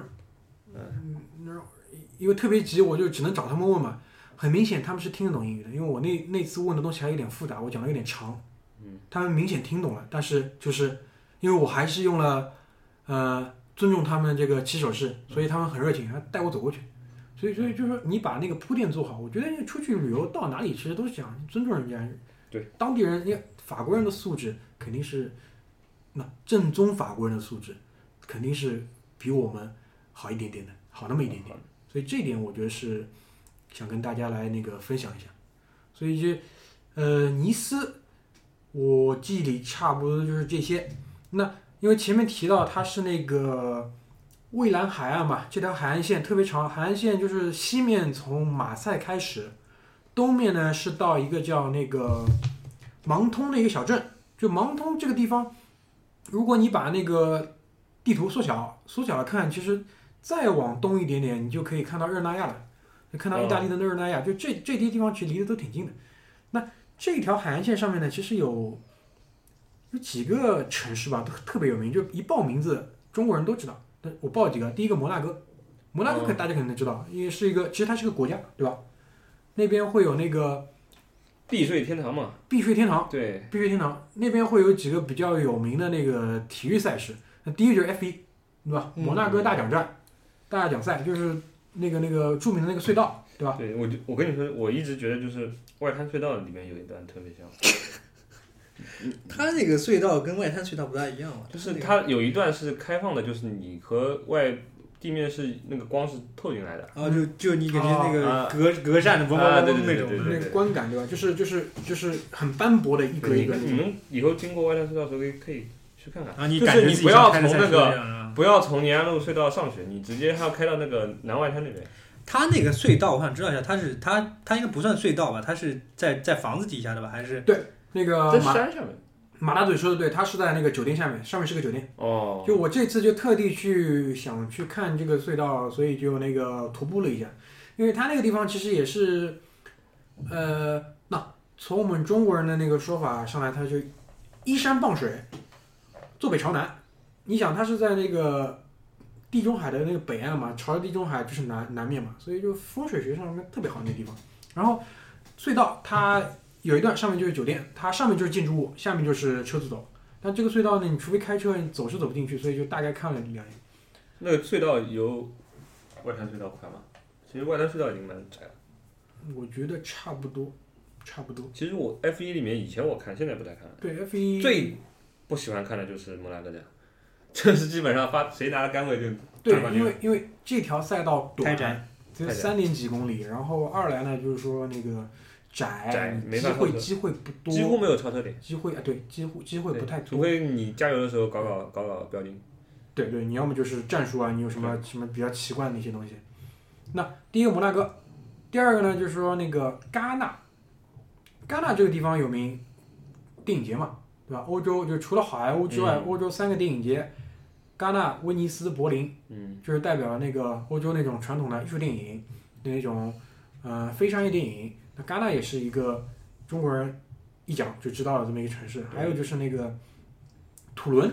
土伦这个城市跟很喜欢足球的那个朋友，我觉得应该知道，因为土伦杯土伦杯土伦杯国际青年男子吧，应该是女子有没有？男子的那个足球赛，青年赛就在那边。土伦杯，土伦以前什么曲波啊什么的。哎，对，那票人就那在那超白金一代，超白金超白超白金一代，立刻投的那个阿根廷。呃，那啊，对对对对，对对对对，那帮人，那个是世新赛还是土伦杯？是呃，土伦杯吧，应该我记得是土伦杯。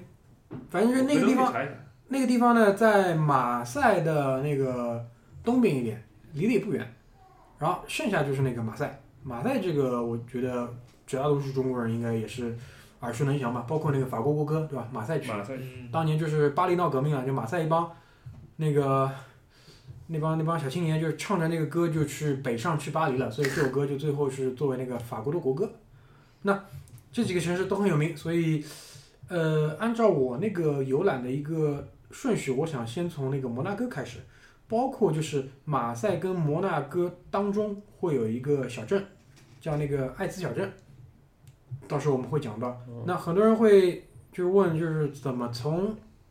尼斯去到那个摩纳哥？尼斯到摩纳哥，我比较推荐是坐火车，就是如果你的酒店是在尼斯，你想去摩纳哥玩一玩，然后当中想带一下那个艾兹小镇的话，那你早上起来先去那个尼斯的火车站，然后买一班到那个摩纳哥的那个火车票，挺近的，大概开过去四十五分钟吧，因为它分快慢，就是比较慢的，我就四十五分钟就到了。然后因为火车站下来，其实就直接是在那个摩纳哥的那个港口，那、嗯那个港口你没你没懂，就超级大游艇很多，就在那边。到了那边之后，那个那边的正午啊，就中午的十二点，在那个摩纳哥的大皇宫会有一个那个他的那个那个就是皇宫卫队的一个交班。哦，呃，这这个应该在全世界，我觉得你们应该看过大量的就是这种，呃，一帮就仪仗仪仗兵、嗯仪仗队、仪仗队、仪仗队的那种仪式，仪式交接，就是耍枪。嗯，然后那个法国人呢，哎，摩纳哥人不是法国人，摩纳哥人就是，嗯、因为我之前在台湾，在那个中正纪念堂，我看过一次，就是类似这种交班。是中正纪念堂还是慈湖的两蒋陵寝？中正纪念堂就是孙中山先生的那个，不是那个蒋先生的那个。对，中正纪念堂是哦不就是蒋说错了，中山纪念堂。中山纪念堂。金中山纪念堂，对，马拉对这个敏感敏感敏感敏感超敏感。那个就是那边那个观感，就是士兵啊，都就是他的每个动作都是很干脆利落、有力的，就挺挺严肃、挺那个军人嘛，就挺威武的那个感觉。到了摩纳哥那边交接呢，就嗯不好说是那种，反正就挺懒散的，就一帮人，就时间到了啊，你出来我进去，但但他也有其实是有一个仪式的。嗯，就是要做哪些动作、哪些走位干嘛的，但是他就走的特别特别的软绵无力，然后走完之后就大家哦一哄而散就走了，就那那个我觉得那有兴趣呢，可以在十二点，如果你十二点之前到得了，然后正好也到得了大皇宫，你可以去看一下。看完之后呢，大皇宫上面，呃，就是可以直接眺望整个那个摩纳哥的一个港口，包括它山上就依山而建的那些高档公寓。对吧？避税天堂嘛，你到了那边，你买房产，那除非是真正很有钱很有钱的人，可能他会有一个，可能会有一个 mansion，他会有一栋的那种。但绝大多数人，我觉得那个城市，你只要有一套对着海的公寓，公寓，落地窗特别大，那已经炸裂了，就小师傅喜欢那种大落地窗就够了，我觉得就够了。就夕阳西下，对吧？你趴在玻璃窗上，对吧？做些什么就可以了。做些什么？小时候去他在玻璃澳大利亚，窗上做些什么？小时候去澳大利亚做攻略的时候，看那酒店，我看就盯着那落地窗图片看，对对，大落地窗确实漂亮，因为视野好嘛。这个可能他内心也渴望这种释放的感觉释放的，啊，平时压抑会有可能也有这种感觉。啊这是那个摩纳哥的一个有意思的景点。那第二个就是摩纳哥出名还有个什么，就赌场，大赌场。他那个大赌场就是，呃，走到门口你就直接感觉肯定那地方到了。为什么？豪车经过的多起来了，而且那个豪车跟可能跟国内或者是其他的一些地方还不一样，就是特别的老派。就什么意思？就比如说我是这边过来一个豪车，一个那个劳斯莱斯停过来了，对不对？他那边也停过来一个劳斯莱斯，但是可能是、国内基本上都是最新对对的型号，不是 old money，对，你是这意思？国内你豪车基本上都是最新的那几款，嗯。了不起什么二零什么一零款，嗯，他们那个车有可能开了很多年了，人家家里面还有很多车。古董古董今天挑这辆，今天这辆车配我的颜色，衣服颜色。就爷就爷爷开下来那些，对，那那边就是那些车，就是我觉得也是一道风景线，包括就是整个摩纳哥这个城市，它路上跑的车也是。因为那天我那个在我们那个群里，我不是给你们发了几张照片吗？对吧？都是那个比较老款的，很经典的那种，像那种零零七电影里面那种跑车，还有老款那个野马什么的，他们那个而且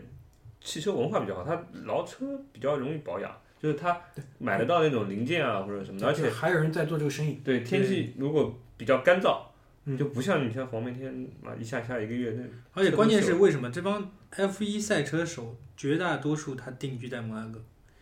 他有这样的这种对于车的文化在。对，对那舒马赫是住在哪儿？住在是不是也在这里？还是在瑞士啊？他可能是舒马赫舒马赫不一定，在瑞士，我记得这种人肯定这个地方有房子，这是肯定的。一年估计有一两个月的。就在那边，对吧？然后呢，那个摩纳哥，我因为前面提到的这几个地方，差不多半天就可以跑完了。所以呢，在那个比如说你早上，嗯，十点、十一点在尼斯出发，可能下午的两点半、三点钟左右，你就可以从摩纳哥出发。出发呢，因为这个路上一路上有一个那个艾斯小镇特别有名。其实我不知道这个小镇有名，就这里我想多提一点，就为什么我会知道这个小镇？因为我查了所有以中文为语言的那个搜索引擎，都跳出这个小镇来了。就就写攻略的那些人，就写攻略这件事情，我觉得其实挺奇怪的，就是它其实是影响之大难以想象，你知道吧？就特别是一些比较偏僻的地方，如果你写了那个地方，而且是用一种比较传播的开的语言，那读你这个语言的人都去那里。就是像莫斯里安，哦这个这个，好吧，就是全中国人都知道。保加利亚那个长寿村，对吧？对，长寿村。就我没喝过那酸奶，但我知道这个地方，哎而且我知道那个地方是因为那个 长长寿 酸奶出名。就爱滋小镇就是这样的情况，就是我我看了所有的那穷游，还有那几个什么网站上，因为我说了嘛，我边走边做攻略嘛，就是都提到这个地方，而且呢，就是有一种力量就驱使你一定要去，为什么？就是这个地方它已经攻略详细到什么，就是你在哪里，在哪个点坐哪路公交车，花多少钱，班次什么都有。啊，这个时候我就问你去不去？你还有半天要回尼斯，只能去。只能去了，对吧？那就去了。去了之后呢，哎，还好没让我失望。这个小镇的特色是什么？就是它是一个就是悬崖峭壁上建起来的这样一个小镇。就如果你去过意大利的五渔五渔村啊，它就是比一个比五渔村更加紧凑，然后那个山势更加陡峭的这么一个这么一个小镇。反正上面有很多小房子，小房子里面也开了一些小店。就这种小店的感觉呢，就是挺 low 的，像那个田子坊，就就田子坊格调的小店，法国田子坊法国田子坊。跟田子坊卖的东西估计都一样。呃，估计是中国真真差不多义乌真义乌真差不多，就是我觉得他们了不起卖点唱片，连这个都没有。唱唱的那这里面呢有几个东西，第一，法国因为香水有名，对吧？哦而且它在南面离薰衣草的产区比较近，所以香水跟薰衣草这种制品肯定是有的。那第二个有什么？有那个上面有两家五星酒店。哎哦，这个这个很奇怪，就是说我比如说我走过一个小巷子，然后小巷子哎往右一看，是一个那个五星酒店的一个铜牌挂在门口，然后那扇玻璃门透过往里看就是那个前台，是个前台。然后呢，再往里走，就感觉不太对，因为没有没有没有行人了。然后这个时候就出来一个那种 waiter，拖了个酒盘，上了两瓶好酒。然后那那我我的第一感觉就是我走进五星酒店了。那那个时候我就是说我是不是应该回头走了？那个人就站着哎不是，没关系，你是不是想穿过去？上面还有。他就跟哦，我说上面还有，那我就去了。那没错，就是往上再走，它其实还有后面的一个景点，因为这个地方它是一个等于说是一个占领了一个这里附近的一个比较高的一个高点。要塞。啊、对，它是个要塞，是个鹰巢，类似于鹰巢的这么一个地方，就是，然后再往上走，往上走，走到顶上有一个什么东西，攻略上写有个植物园，植物园，嗯因为我想那很正常嘛，那个地方光照又好，对不对？嗯，有点花啊，什么东西都很正常。但上去之后，他妈的是一个仙人掌 植物园，也是植物。然后杀生植物馆，然后收收六欧的门票，那上面因为有个观景台，嗯，去还是不去？到都到这里了，去吧，那就对吧？然后付了付了那个六块钱进去之后，哎，你别说，就是因为它上面其实还有这么一段路是需要走的嘛。那个仙人掌挺厉害的，因为给你一种感觉是什么？就那个开这个植物园的人，他这辈子没干别的，就收集世界上各种在这边养的活的仙人掌，就小到就是比如说咱们放在办公桌上那种嗯，小球，大到他妈三四米巨炮，而且还长毛，就是那种绿的仙动画片里。面看着跟人一样站着那种，对，那动画片里一般是哪种？就是有一根直的，然后它侧面会嗯两个跟墨两根西哥的那种，墨西哥那种就是那个不在一个水平线上，就是有高高矮的那个差的那那种也有。然后还有一种是那种像香蕉一样的仙人掌，就啊大型的，就是三四米高的像香蕉一样的仙人掌，然后长黄色的毛。还有一种长白色的毛，还有一种就是那种像颗地雷一样挂在地上，大地雷一个大仙人掌。然后这个植物园里面除了仙人掌之外，还有一个就是还有一票吧，一大片就是风格特别统一的一种雕塑。这个雕塑有一个什么特点呢？就是它是以描绘人体形象为主题的，但一般呢就是没有明显的四肢跟没有明显的四肢，它只有一个躯干型的这种流线型的比较多。然后呢，一般都是就是瘦长条的这种女性的这种形象。嗯，就这种雕塑，然后卡在仙人掌当中，然后你的背景是很漂亮、很开阔的那个地中海，然后它可以登到一个制式高点，在那边可以有一个有一个比较好的一个环顾思然后又遇见单反的哥们儿，单反的哥们儿无处不在，这个就别别去别去提他了，那他也挺累的，因为走在仙人掌丛中，还背个单反，然后他女朋友时不时地来回回头给我来一张呗，来一张呗，来这儿这儿，哎这这这对，那我要跟那个 我要跟那个石头女人合个影，然后嗯哥们儿要把地中海、他女朋友、石头女人、仙人掌四样东西取经取经一起，呃对，有难度，有难度有。难度，有难度，好吧？所以这个地方呢，就是说登上去六欧，我建议花一花，现在人民币对那个欧元也不贵，六点八，去去看一看，因为登上制高点之后，它有个观景台，在那边歇歇脚，然后你可以再慢慢的走下来。这个仙人掌植物园呢，我觉得，那你喜欢仙人掌的就不去说了，你不喜欢的去看一看，长到三四米高还长毛的这个不多见，可以看一看，可以看一看，好吧？好。那个这一期节目我们现在录多久了？差不多，两个小时了，因为我们现在要不先结一先结一期吧，就就先作为第一期，我们之后的内容再开那个后面继续讲下去。精彩的内容还在后面，因为前面呢可能是一些，嗯、大家暖暖场，然后调试调试设备，包括就是几个人之间配合的一个过程。就最后，我们还有没有时间就聊一下，就咱们几个为什么要做播客？你觉得有没有必要在现在聊？还是我觉得是大家年纪都到了，玩一般的东西你先玩不起劲了。先这首歌，先听首歌？来，先先听这首歌，去走个肾。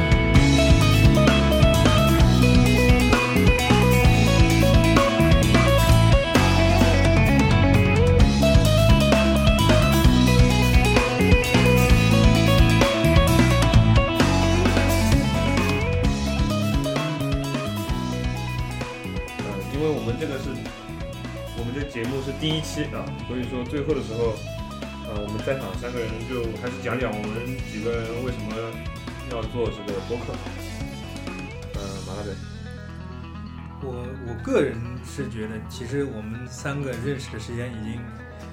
对都挺长，都是啊，我们都是二十二、二十二三岁的时候建立的这种建立的这种是是你二十，是你二十，我自己二十三二十三岁的时候对对对，建立的这种比较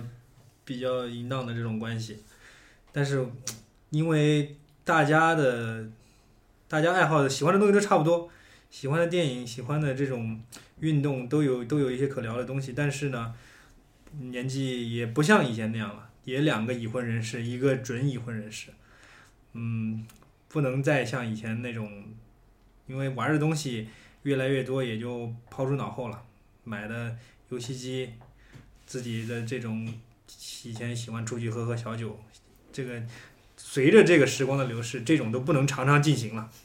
就是咱们现在找一个一，我是觉得比较健康的这种，停停，我我感觉了，你他妈就是把我们两个当做一个出来的一个一个一个一个理由。我今天跟那个跟那个谁去去录录播客去了，啊对，然后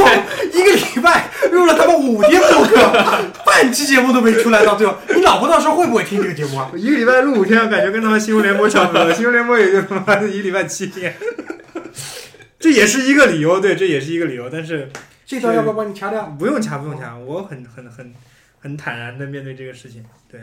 我常常觉得就是，哎，最近因为工作的地点也变换了，跟各位分开也也也也也碰到的时间也不多了就是，我们三个人稍微对稍微感觉很比较孤独一些。嗯，然后啊，怎么说呢？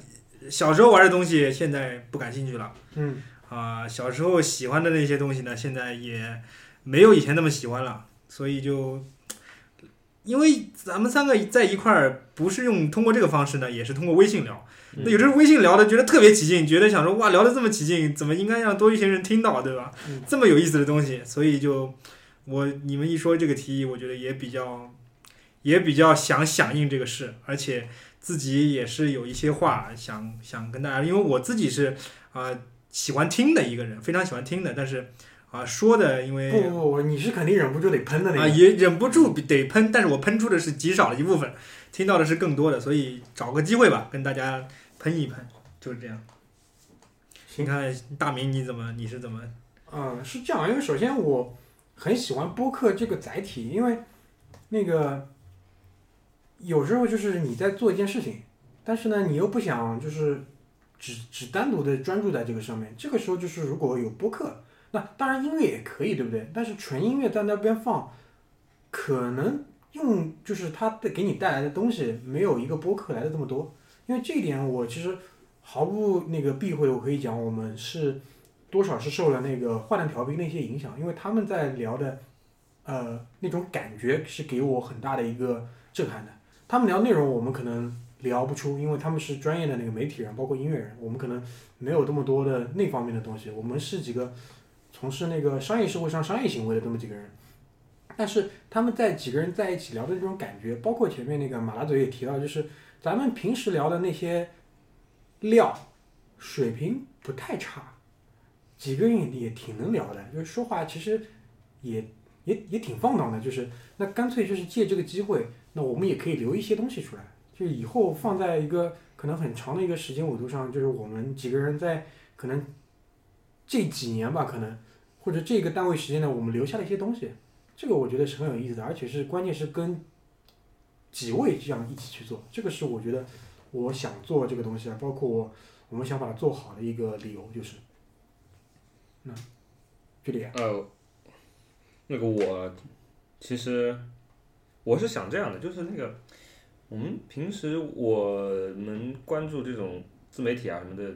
也挺多，嗯，对吧？其实播客我想想最早的形式是什么？就是老罗语录，